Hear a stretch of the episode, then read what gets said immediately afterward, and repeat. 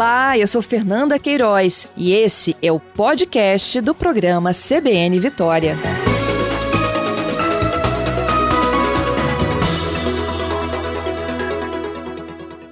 A gente vem acompanhando aí o avanço da vacinação no Espírito Santo, apesar de ter uma parcela ainda, né? Que precisa tomar a primeira dose e uma grande parcela que precisa se imunizar para a segunda dose. Há uma grande expectativa né, de que as prefeituras autorizem os carnavais. A gente já sabe que em Guarapari a, a coordenação lá de turismo decidiu por não ter carnaval este ano. Em, em Vitória a decisão ainda não foi tomada, mas as escolas se organizaram. As escolas se organizaram, inclusive com ensaios que já começaram. Quem está comigo agora é o Jocelino Júnior. Ele é diretor-geral de carnaval da Liga Independente das Escolas de Samba do Grupo Especial. E a gente vai falar um pouquinho sobre esses ensaios e como é que é ensaiar em pandemia, que protocolo está sendo usado. Jocelino, bom dia. Bom dia, Fernanda. Bom dia a todos que nos escutam. Então, Jocelino, a gente já sabe, né, que tá, a, a, Liga, pelo menos, né, está se organizando muito em relação à possibilidade de ter mesmo o carnaval do próximo ano. As escolas, inclusive, já estão definindo, né, suas, seus, seus estilos, o que vai para a avenida, e ensaio. Isso aí, Fernanda. Todas as escolas de samba já estão com seus enredos definidos, com seus sambas escolhidos, né, e já estão aí desenvolvendo a produção das suas fantasias para o próximo carnaval.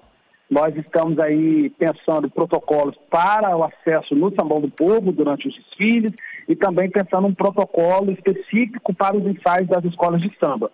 Né? Recentemente a gente já está fazendo um diálogo com a sociedade e também com especialistas, né? A, a doutora Etel Maciel, da Universidade do Espírito Santo, contribuiu conosco e tem contribuído pensar protocolos para que os nossos ensaios, nossos eventos respeitem aí todas, a, todas o, as necessidades sanitárias né, em relação à Covid. Uhum. O, o, que já foi definido com relação ao protocolo? Então, uma coisa bacana que a Etel nos alertou, e a gente né, a gente está querendo cuidar de todo mundo, mas ela pediu uma atenção especial e é, são com as velhas guardas e com, a, com as baianas, né, que geralmente é um público acima de 60 anos, né? Então essas pessoas nós vamos intensificar a avaliação em relação se estão com as doses completas da vacina e também vamos fazer uma grande mobilização a partir das baterias das escolas de samba e dos componentes como um todo, com aí com mutirão de vacina para que todo mundo que desfile nas escolas de samba esteja imunizado, esteja com as doses completas. Nós vamos entrar nessa hum. campanha né, de forma é, bem intensa, porque o carnaval é também pensar na sociedade, o carnaval é do povo, e o povo é gente, e a gente está no carnaval, e a gente vai fazer isso pensando na saúde pública, né? Em primeiro lugar. Ô, Jocelyn, então, olha, o, o, o, integrante da escola que for desfilar, ele tem que estar tá vacinado? Está vacinado com a dose completa. Se tiver a quarta, quinta, sexta dose, ele tem que, ter, tem que estar com ela. Tá? Entendido. É, não, não tem nem como ter parte das doses tomadas, tem que ser o calendário completo. Calendário completo e nós vamos entrar nessa campanha agora mais em dezembro, principalmente em janeiro, fazendo com que as pessoas, todos os integrantes, estejam vacinados na escola de samba. Entendido. E para os ensaios, vocês já estão permitindo público?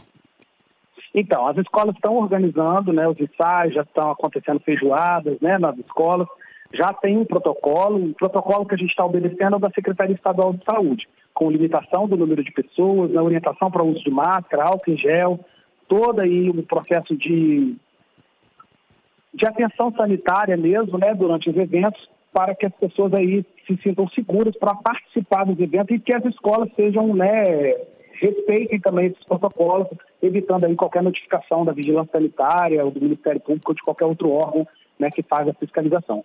Graças uhum. a Deus a gente teve vários eventos acontecendo, nenhum dos nossos eventos foi notificado ou teve alguma reclamação nesse sentido, porque a gente tem seguido, obedecido os protocolos. A gente quer mesmo a felicidade, a alegria, voltar a sorrir e o nosso carnaval traz isso, né? Traz alegria, traz felicidade. A gente quer trazer isso para a nossa cidade, para as comunidades que as escolas de samba ocupam. E tem que apresentar a carteirinha de vacinação para entrar no ensaio? Então, a gente faz um, um processo de vacinação, gente, de, comprova de comprovação da vacinação pelo aplicativo né, do, do SUS, uhum. aquele Vacina SUS, a gente está usando isso, que é a forma mais prática né, das pessoas empresárias levar documentos, enfim, a gente pede ali um comprovante de identidade e o acesso ao aplicativo Vacina SUS.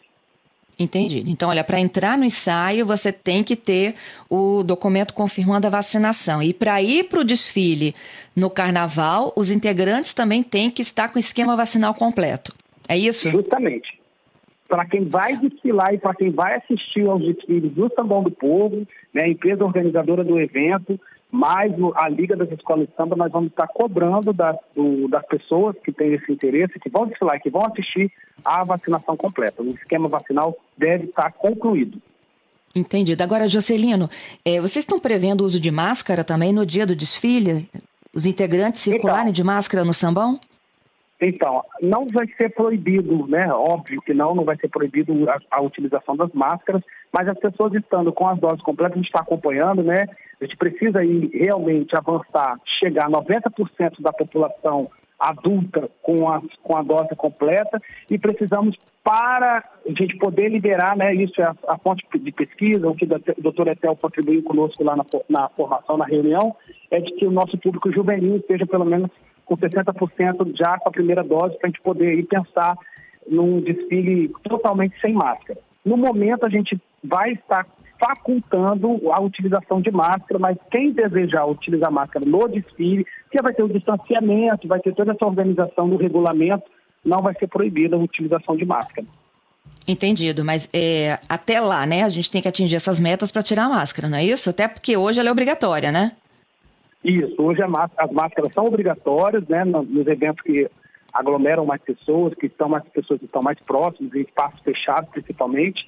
E pensando que o desfile é em área aberta, a gente está pensando aí na quem tiver com a dose completa e acompanhando o esquema vacinal, a gente pensando aí se Deus permitir tudo der certo na liberação do, do uso das máscaras. Mas para isso uhum. a gente uhum. precisa da vacinação das pessoas, precisa que as pessoas se vacinem, acompanhem o ritmo aí da vacinação, incentivem os outros a vacinarem também, né, Fernando? Nós estamos com o regulamento, pensando no regulamento do carnaval, é, justamente nesse sentido da vacinação, do uso de máscara e também discutindo o distanciamento. Nós vamos ter que diminuir o número de pessoas nas escolas, aumentar um pouquinho o tempo, para dar tempo e, dar, e do desfile ser um desfile organizado não ter aglomeração durante a passagem da escola de samba. Entendido. Agora, para vocês desfilarem no sambão, vocês precisam de autorização da prefeitura? Sim. E como é que está essa conversa com eles?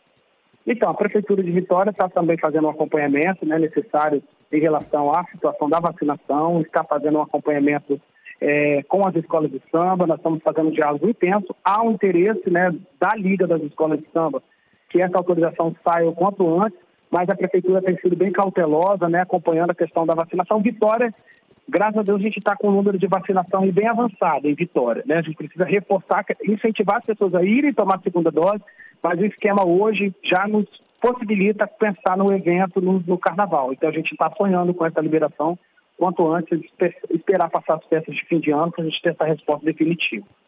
Entendido. E você acha que por conta da pandemia, Juscelino, a adesão do público vai ser menor do que nos carnavais anteriores? Olha, nós fizemos na, na última semana a venda de ingressos, né, para acesso aos camarotes, às arquibancadas, e todos os ingressos estão esgotados. Nós temos ainda Jura? alguns ingressos de. Sim, todos os ingressos estão esgotados. Nós temos ainda poucas unidades de arquibancada. Então a população quer o carnaval, as pessoas têm buscado as escolas de samba, as escolas já estão vendendo alas, tem alas aí vendidas por completo, tem fantasias de destaque, já que escola que não tem mais vagas para destaques em alegorias. Nós temos aí as baterias ensaiando a todo ritmo. Ontem mesmo nós fizemos uma reunião já, Fernanda, com as baterias, e a gente percebe isso, o quanto que as escolas estão assim, mobilizando seus territórios. Nós estamos aí com todas as escolas de samba praticamente, com oficinas sociais nas suas comunidades, é, para trazer novos ritmistas para a bateria, porque com a pandemia, né, tem ritmista que se afastou, tem ritmista que não vai voltar, tem aquele que né, não está tão bom ainda para tocar, então as escolas estão fazendo essas oficinas e a gente já vai começar a campanha de mobilização para vacinação pelas baterias das escolas de samba, que é o grupo que mais mobiliza pessoas, né? A gente tem baterias aí com 200 pessoas, então, é, e muitos homens, né? O homem aí geralmente é aquele que não quer se vacinar, né? Então a gente está fazendo, vai fazer essa campanha agora a partir de dezembro janeiro para atingir mais a população, assim, com o Carnaval Capixaba, a gente está vendo aí que o sucesso está grande, a busca pelos ingressos, as mesas não tem mais mesa, nem para sexta, nem para sábado, a gente não tem mais camarote, e a gente tem poucas unidades das arquibancadas para o sábado.